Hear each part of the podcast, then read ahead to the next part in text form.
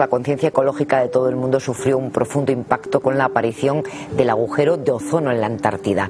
Un solo átomo de cloro es capaz de destruir hasta 100.000 y algunos investigadores piensan que hasta un millón de moléculas de ozono.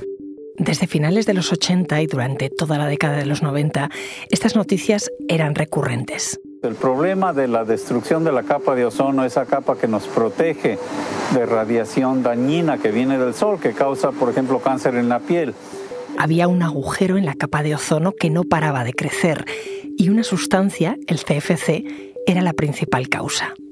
Un acuerdo internacional hizo que la industria lo eliminara poco a poco. Eso obligó al sector de los aerosoles y de los refrigeradores a adaptarse no fue fácil, pero hoy, tres décadas después, vemos sus efectos y son positivos. Soy Ana Fuentes. Hoy en el país, la capa de ozono fuera de peligro. ¿Qué hemos aprendido en 35 años?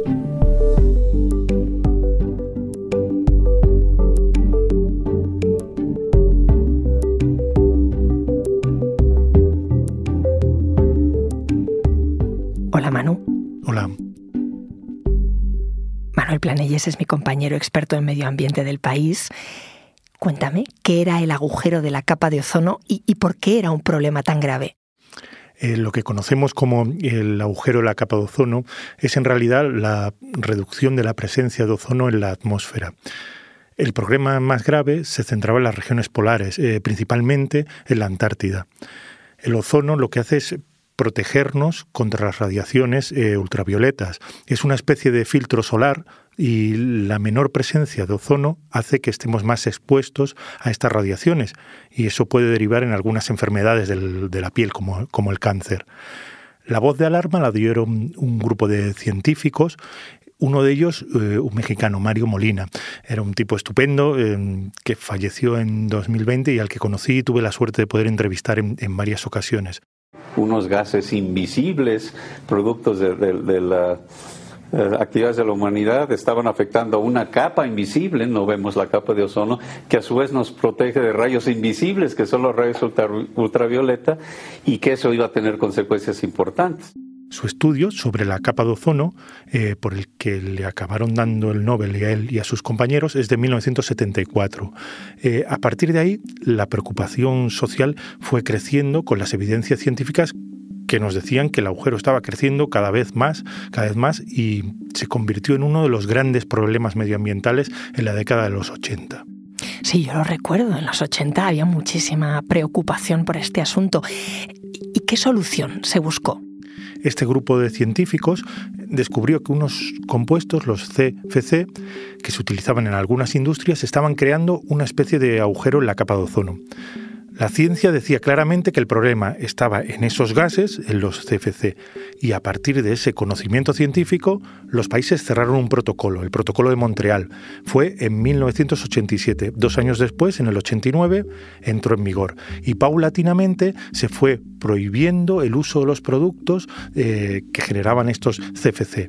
Eh, estamos hablando de productos como los refrigerantes, eh, las lacas, los gases que se utilizaban para que saliese la espuma de afeitar o los desodorantes. Había productos para sustituirlos, pero eh, imagínate lo que supuso esa transición. Ya me imagino, cambiarlo absolutamente todo, ¿no? Eh, ¿Cómo fueron esos años? Eh, mira, nuestra compañera Belén Remacha ha estado con Manuel Lamúa, un investigador que en estos años era portavoz de la industria de los refrigerantes. Él lo vivió mm, en primera persona, así que nos lo va a explicar mejor que yo. Los CFCs eh, habían sido una solución muy buscada por la industria y, fue la panacea, porque era un tema seguro, no era tóxica ni inflamable, decía, a los niveles, digamos, eh, razonables, y, se produjo un desarrollo muy importante del sector de la refrigeración. En los años 80 había CFC en tu nevera.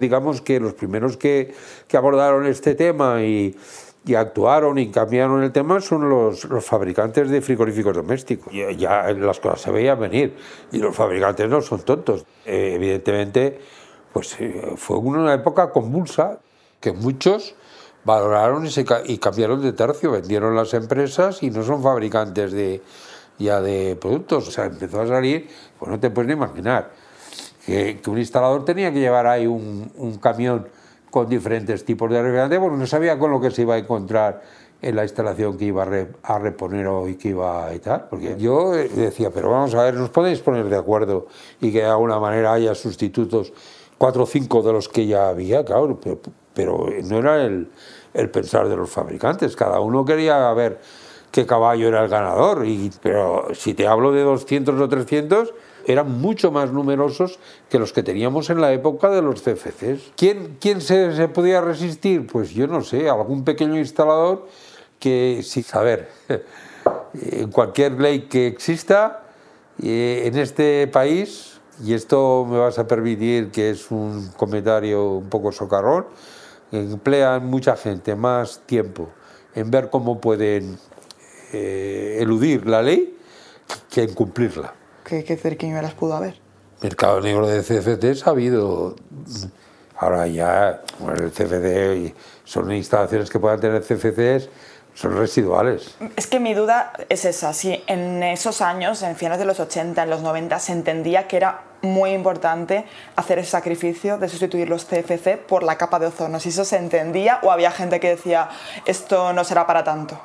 Pero en general la gente consciente que cree que, que, se entera, porque claro, había opiniones, es decir, había opiniones científicas y, y esas opiniones yo creo que se otra cosa es que te podía tocar las narices en, una palabra, pero de hecho la industria química se movilizó y enseguida tuvo soluciones. Manu, hubo dificultades para adaptarse, pero si lo miramos con la perspectiva del tiempo, ¿tú crees que fue para bien? Eh, sí, el pico de gravedad eh, del agujero se alcanzó en los años 90, eh, cuando ya estaba aprobado el protocolo de Montreal. Y bueno, entonces era trending topic eh, el agujero de la capa de ozono. En los años 90 era una de las grandes preocupaciones, al igual que ahora es el cambio climático. Se hablaba de ello en los colegios, en la prensa, era la preocupación máxima. A partir de los años 2000 se comienza a ver la luz al final del túnel. El Programa de Naciones Unidas para el Medio Ambiente, que hace informes eh, periódicos sobre la evolución de la capa de ozono, empezó a certificar los primeros avances a partir de los años 2000. Ahora, a principios de 2023, eh, se ha conocido un nuevo informe en el que se confirma la tendencia positiva de reducción del problema. ¿Y eso quiere decir em, que hay previsión de que en algún momento la capa de ozono se recupere, el agujero de la capa de ozono se cierre del todo? Eso es, lo que se busca es que se recupere la densidad de ozono que había en la atmósfera antes de que el hombre empezase a usar este tipo de, sustancias que desgastan la capa de ozono. La previsión es que con el protocolo actual y las medidas que se están adoptando ya, en 2066 pueda darse por completamente cerrado el agujero de, la, de, la, capa en la Antártida, que es el que tiene mayor dimensión. Eh, el problema es que eh, muchas veces los problemas medioambientales son como, como una fila de, piezas de dominó, que tocas una pieza y no sabes qué consecuencia va a tener. Y una de las alternativas que se buscó para sustituir los CFC fueron los HFC, que no desgastaban la capa de ozono, pero ¿qué es lo que provocaban? Más calentamiento global. Se acumulan en la atmósfera y contribuyen al problema del efecto invernadero, al cambio climático. Es decir, que para solucionar un problema se creó otro. Claro, por eso ahora hay otra enmienda al protocolo de, Montreal que busca reducir los HFC. Manu, eh, hablas del calentamiento global, que es al final la batalla medioambiental de este siglo. ¿Podemos aprender algo mm, de lo que se hizo con la capa de ozono para solucionar el calentamiento global? Sí, mucho. Eh, el éxito del protocolo de Montreal fue identificar muy bien cuáles eran los gases que estaban dañando el planeta y prohibirlos es decir, los CFC. El debate que ahora está ganando cada vez más fuerza es el de replicar lo mismo con los combustibles fósiles que están causando el calentamiento global, es decir, el petróleo, el gas y el carbón. Ahora hay una corriente internacional que pretende que, como se hizo con esos CFC, se ponga fecha para eliminar la extracción y el uso de los combustibles fósiles. ¿El problema cuál es? Que nuestra economía sigue viviendo en este momento del petróleo, el gas y el carbón. Es la sangre que mueve nuestras economías. y que la fuerza de este sector para presionar es mucho mayor que la que tuvo en su día la industria química con el tema de la capa de ozono. También entonces esta industria se resistió al protocolo de Montreal e incluso fomentaba el negacionismo del agujero de la capa de ozono. Por otro lado, ¿qué es lo bueno? Que ahora mismo ya tenemos una alternativa clara, como en su día se tenía a los productos que agotaban la capa de ozono, para sustituir los combustibles fósiles en la movilidad, en la energía, en la industria. La solución está cada vez más clara.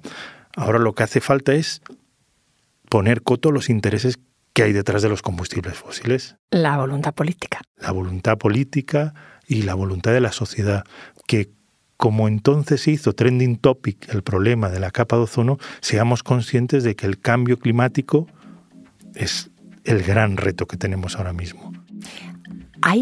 Más batallas eh, medioambientales de las que podemos aprender de Montreal. Sí, hay otra muy clara y que además está muy, muy viva, muy candente ahora mismo, que es la de los plásticos. Está muy candente porque estamos en un momento decisivo. Eh, los representantes de los países que se reúnen en la ONU acordaron en primavera del año pasado que se cree un tratado contra la contaminación por plástico es otro de los grandes retos medioambientales que tenemos ahora mismo, cómo estamos llenando todo el planeta de, plástico. Y el gran debate ahora mismo en el seno de Naciones Unidas es si se mm, debe seguir una estrategia que pase por el reciclaje, es decir, una vez producido el problema, una vez producido el plástico, o si se debe ir a cortarlo de raíz, es decir, si se debe hacer, como se hizo en su día, una prohibición del plástico nuevo. Estamos hablando no, del, no de todo tipo de plástico. El plástico es un material fantástico, pero hay otro plástico que es el de usar y tirar, que tiene una corta vida, que es el que está generando realmente el, problema. Eh, las pajitas, los vasos, los, las bolsas, todo ese tipo de, productos de, plástico.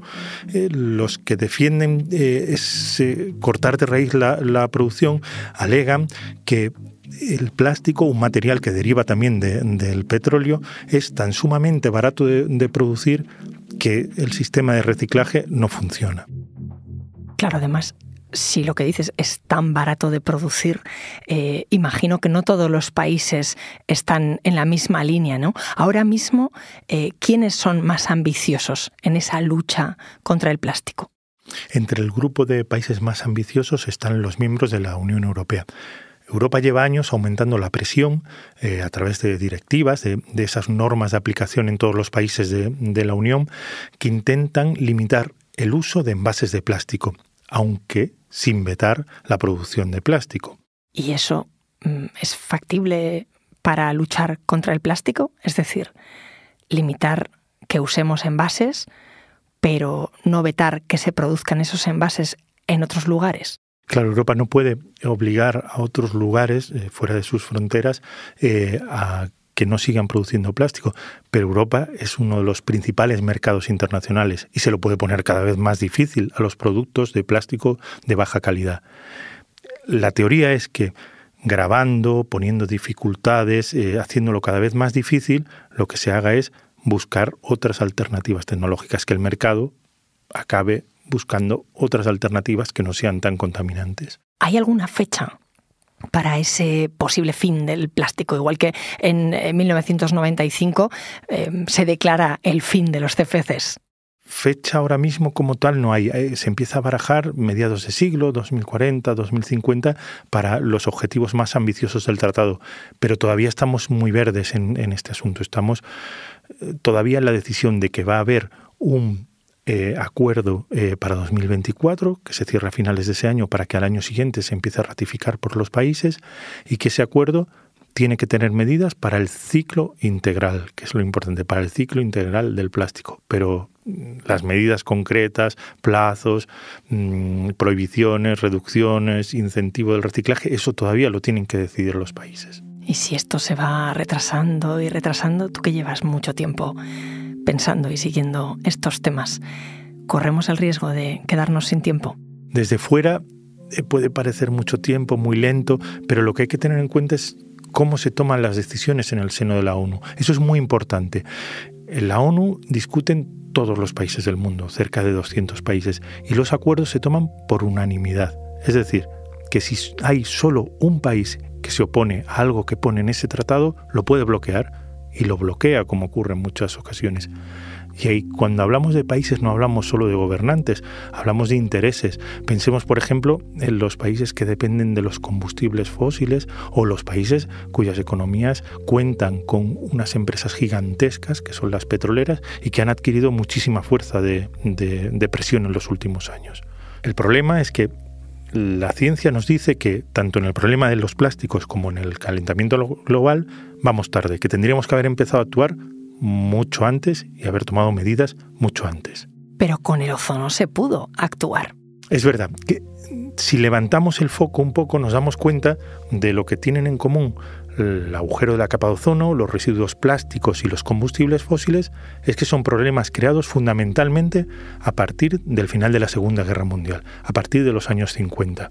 Fue un momento de expansión de la economía brutal y el bienestar tras esa guerra mundial. Y la consecuencia fue también una expansión muy rápida de todos estos contaminantes asociados al progreso humano.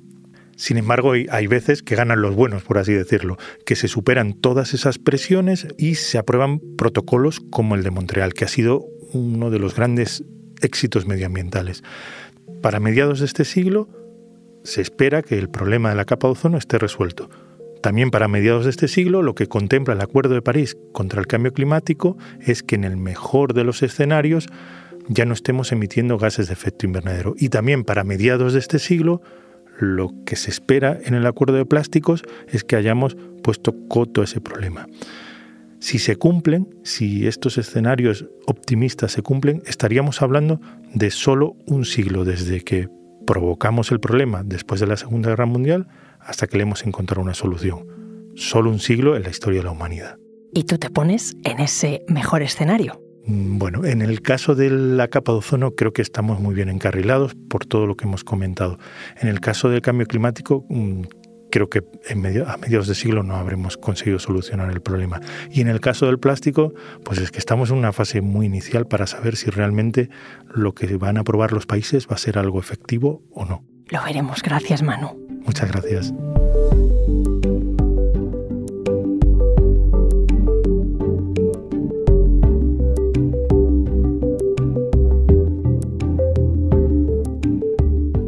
Este episodio lo ha realizado Belén Remacha. La grabación en estudio es de Nicolás Chabertidis, el diseño de sonido de Camilo Iriarte. La edición es de Ana Rivera y la dirección de Silvia Cruz La Peña. Yo soy Ana Fuentes y esto ha sido Hoy en el País. De lunes a viernes volvemos con más historias. Gracias por escuchar.